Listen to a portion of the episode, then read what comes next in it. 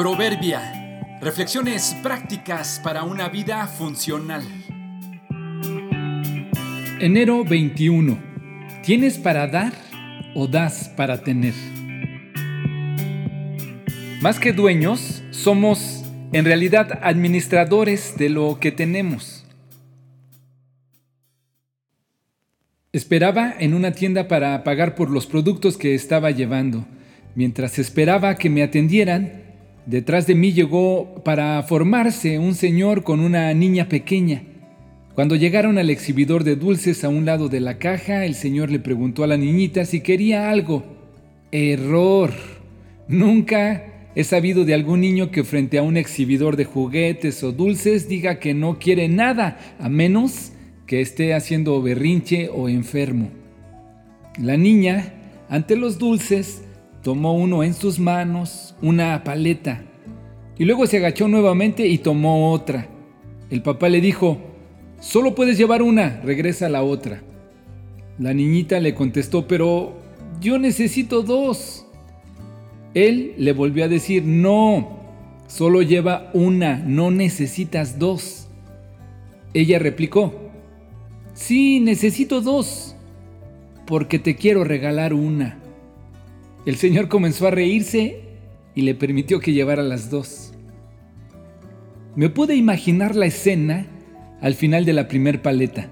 La niña olvidaría por qué pidió dos y se comería sin remordimiento las dos. O en otro caso, intentaría entregársela a su papá y casi puedo asegurar que él no se la aceptaría. Y él diría que ella se la quedara y la guardara para después. La escena me hizo pensar en nuestra relación de provisión con Dios. De una u otra forma, es Él quien nos provee. ¿Qué le podremos regalar nosotros a Él si Él es dueño de todo? ¿Qué le podemos enseñar si es omnisciente? No hay manera de contribuirle. Aún así, le pedimos y muchas veces pretendemos condicionarlo. Si tú me das, yo te prometo que si tú me das más de lo que necesito o más que el mes pasado, yo te lo devuelvo con gusto.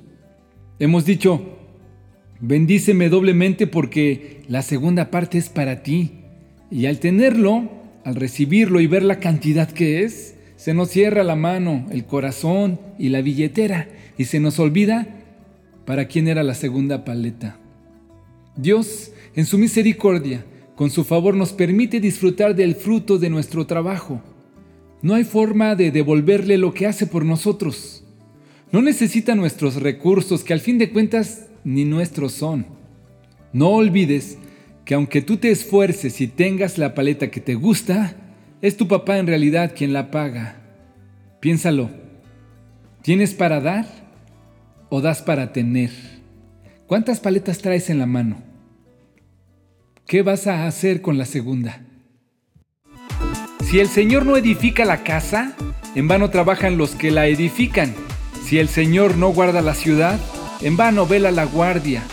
Es en vano que os levantéis de madrugada, que os acostéis tarde, que comáis el pan de afanosa labor, pues Él da a su amado aún mientras duerme. Salmo 127, 1 y 2.